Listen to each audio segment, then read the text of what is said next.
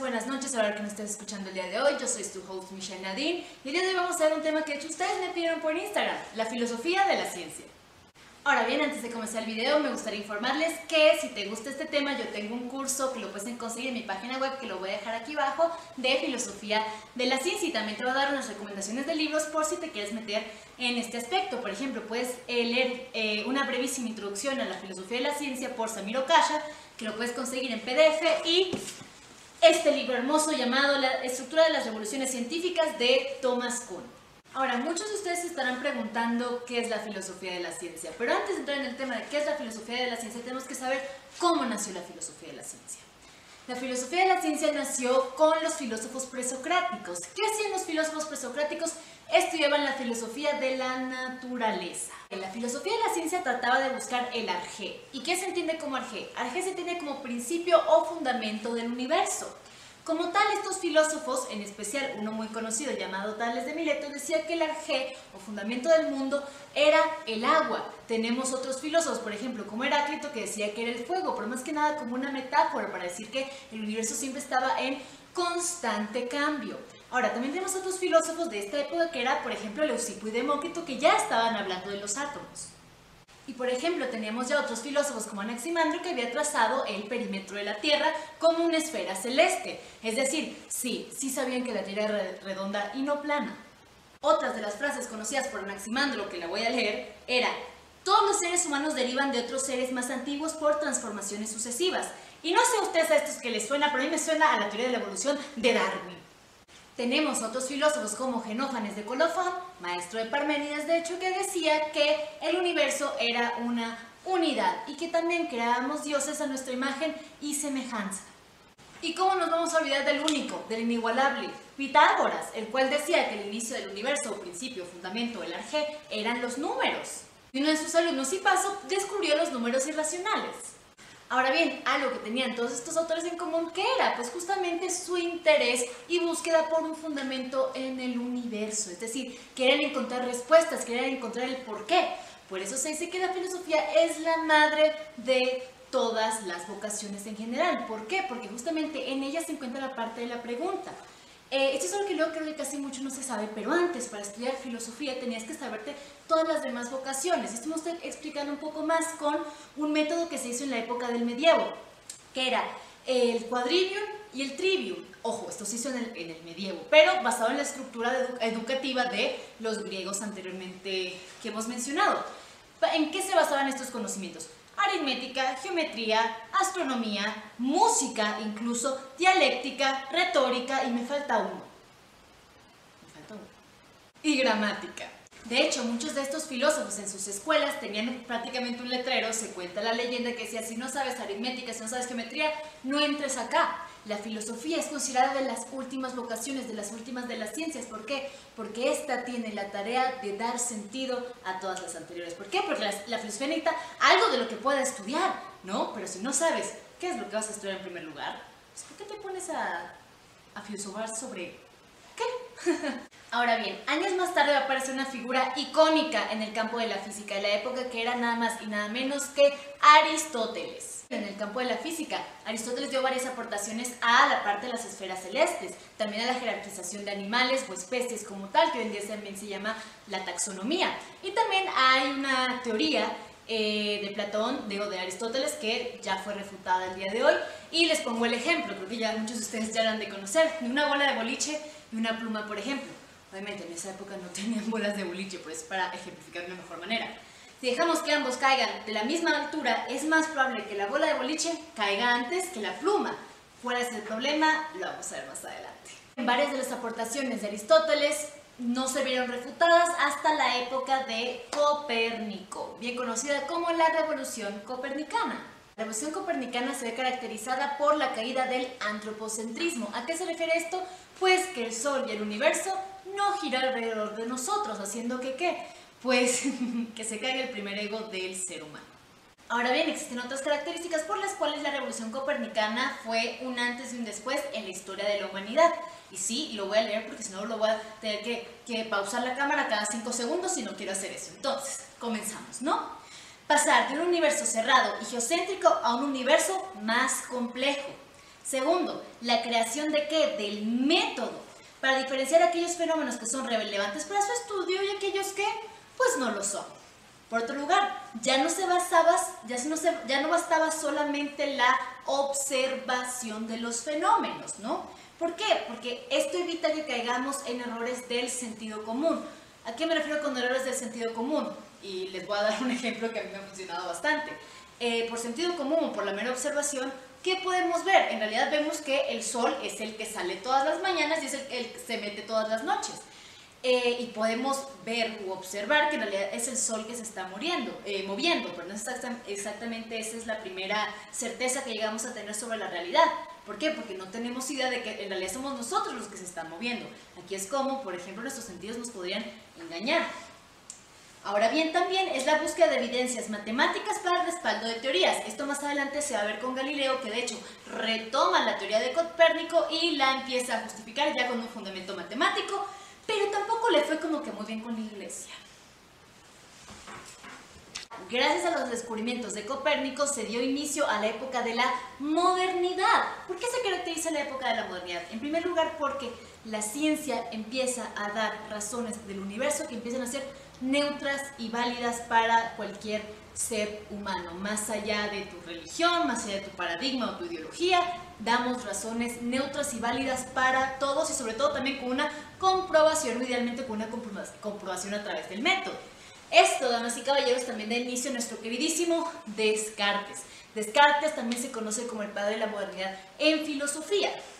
Ahora, Descartes, les voy a hablar un poquito de él. Descartes prácticamente se mete al tema de la metafísica y empieza a buscar razones del universo otra vez, empieza a hablar de las dos sustancias, eh, por ejemplo, pensamiento y extensiones. Él también es el que nos dice que nuestros sentidos nos llegan a engañar, ¿no? Por eso hay que fiarnos meramente de la, de la razón. También por eso se dice que este eh, Descartes es un racionalista y no necesariamente un empirista, etcétera, etcétera. Pero con él también comienza la ortodoxia científica también conocido como la filosofía mecánica. ¿Y en qué se basa la filosofía mecánica? En este supuesto. Explicar todos los fenómenos observables en términos del movimiento de corpúsculos inherentes. Es decir, que existen leyes que establecen un orden específico, proporcional y geométrico de las cosas. Los que van a seguir este tipo de pensamiento o esta línea de pensamiento van a ser Haynes, Gassendi, Hawke, Boyle y Newton. Sí, así es. Empieza con nuestro queridísimo llamado Descartes. Ahora bien, hasta este punto ustedes se pueden preguntar, entonces, ¿en qué momento la filosofía se separó de la ciencia? Lo cual es una muy buena pregunta. Durante estos años la filosofía empezó a perder su peso tanto académico como social. Y no porque la filosofía no daba, no daba razones, también hay, hay métodos dentro de la filosofía, conocido también como el método cartesiano, por ejemplo, el método mayéutico, posteriormente la hermenéutica, también son métodos para comprobar las verdades filosóficas. Pero lo que también sucede es que a principios del siglo XX empieza un movimiento llamado también positivismo lógico. Eh, y en el positivismo lógico también se busca reducir estas verdades o realidades de la ciencia como tal o del universo a enunciados lógicos, es decir, a la parte del lenguaje, lo cual para mí no me encanta, no siento que podemos reducir todo al lenguaje, si soy muy honesta, porque también está la parte pragmática, pero aquí empieza a haber un corte. Hay muchos filósofos también del siglo XX que han sido físicos, por ejemplo tenemos a Husserl, y lo menciono porque amo a ese señor, ¿no? Pero sí se tocaba la ciencia en este entonces también. Pero desde el siglo XX empezó una época del cientificismo, ¿no? Donde la única verdad que nos podía dar el universo eran las ciencias, ¿no? Dejando atrás la otra parte del ser humano, hoy conocido también como ciencias sociales, humanidades o también pseudociencias. Entonces, ¿qué es la filosofía de la ciencia? Esto es algo que dice, agarro una cita de Samir Ocasa. Dice, Ocasa, perdón, dice, la tarea principal de la filosofía de la ciencia es analizar los métodos de investigación utilizados en los diversos campos científicos. ¿Qué implica todo esto? En primer lugar, una reflexión respecto a la meta científica. Dos, discusiones sobre la verdad, es decir, la ciencia busca encontrar verdades o describir, definir, explicar realidades, que tenemos que tener entendido que verdad y realidad no es lo mismo. Ahora bien, también discernir entre lo que son las ciencias y las pseudociencias y preguntarse también, pues, en lo principal, ¿qué es la ciencia como tal? También salirse de estos paradigmas que también suele tener la ciencia, que lo podemos ver con Thomas Kuhn, y posiblemente preguntarse por las verdaderas intenciones de la ciencia. ¿Vale? Y el trabajo de los filósofos de la ciencia es cuestionar los supuestos científicos que se dan por hecho. Es decir, ¿qué hace la filosofía de la ciencia? Poner en tela de juicio qué está haciendo la ciencia, hacia dónde se dirige y qué es.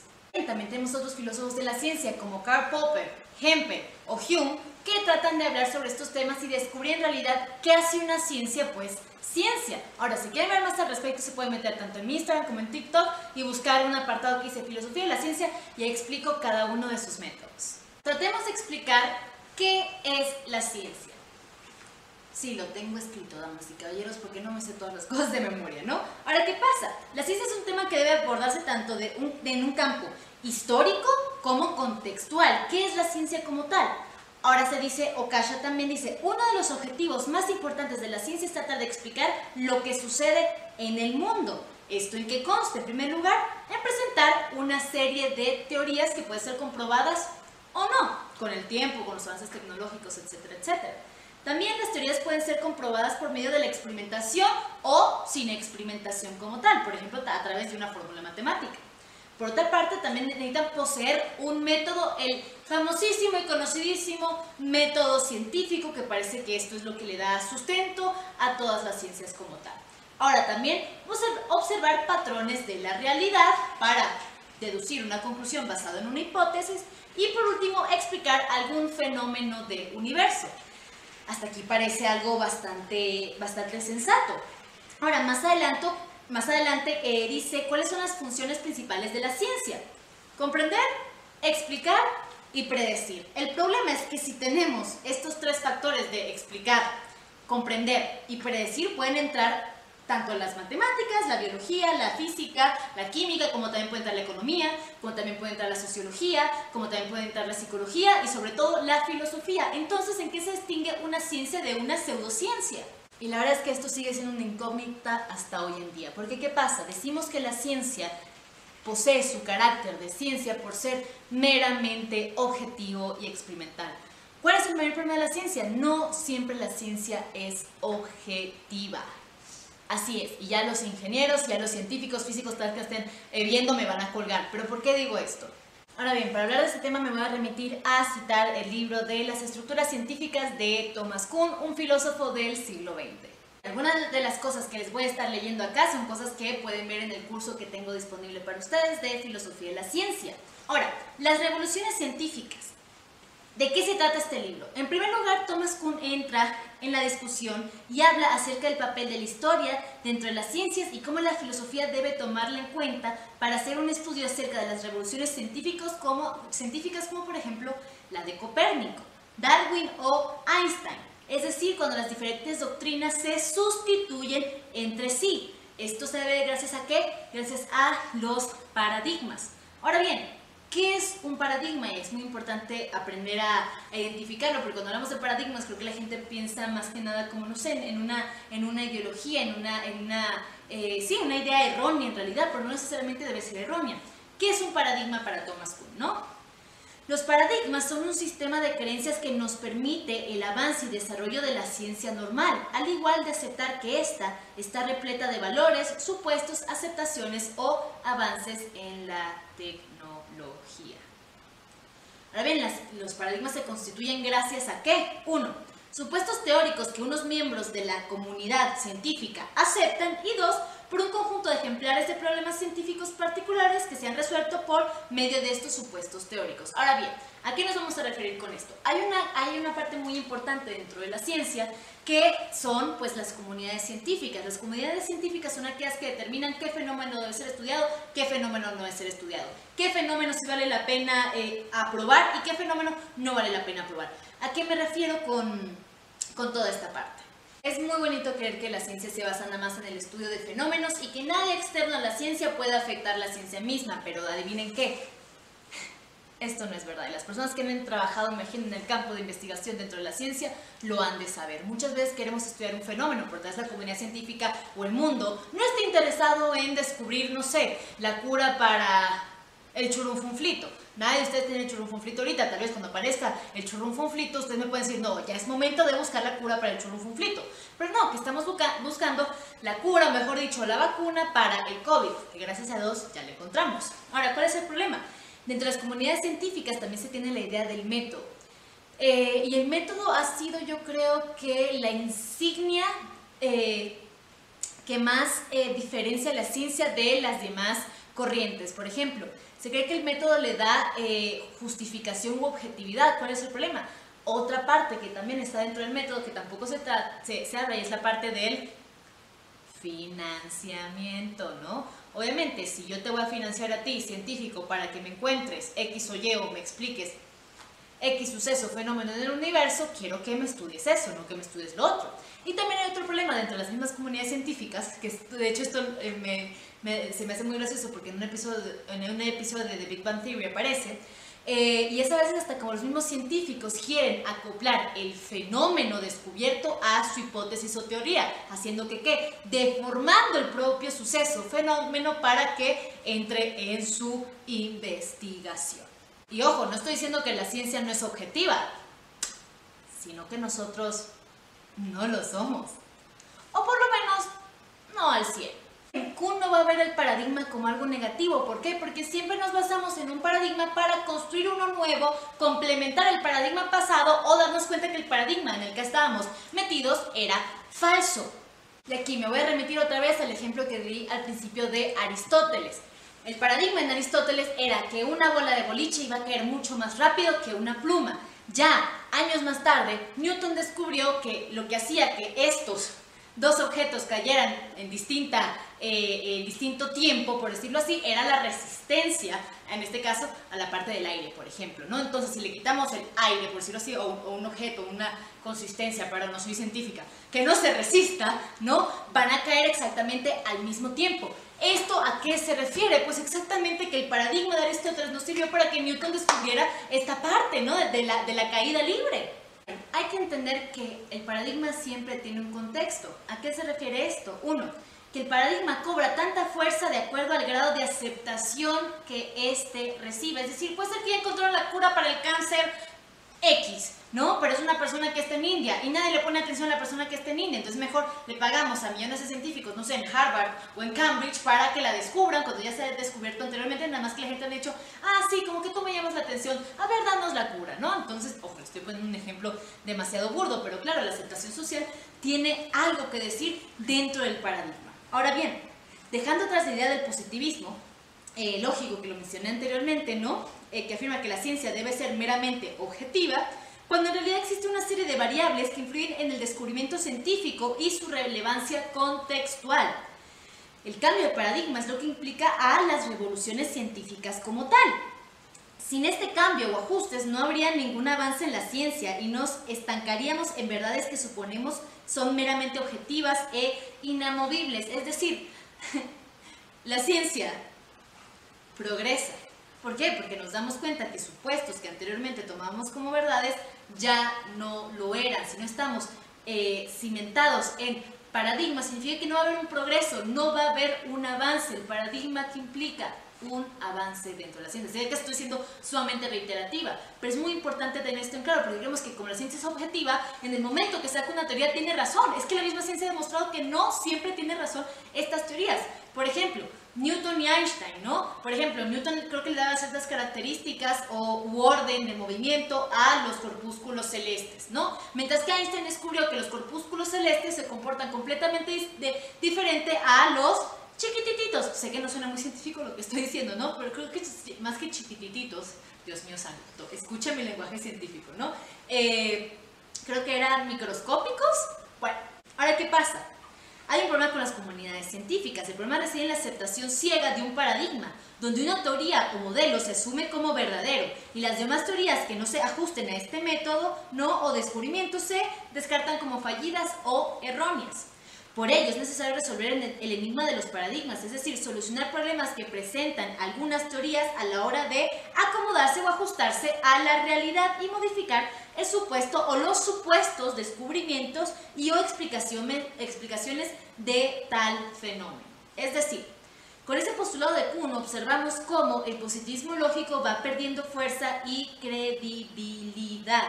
Ojo, no que la ciencia pierda credibilidad, sino que no es de un carácter meramente objetivo, sino que también entra una parte contingente dentro de la ciencia.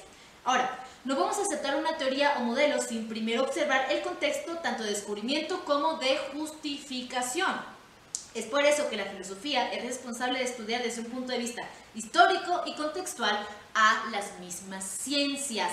No que se deje a un lado el método, no estamos diciendo eso, sino que también vean el contexto en el cual este método se está dando, quién lo está financiando, qué herramientas tecnológicas tenemos en esta en esta época para poder decir tal o cual cosa sobre un fenómeno o un objeto.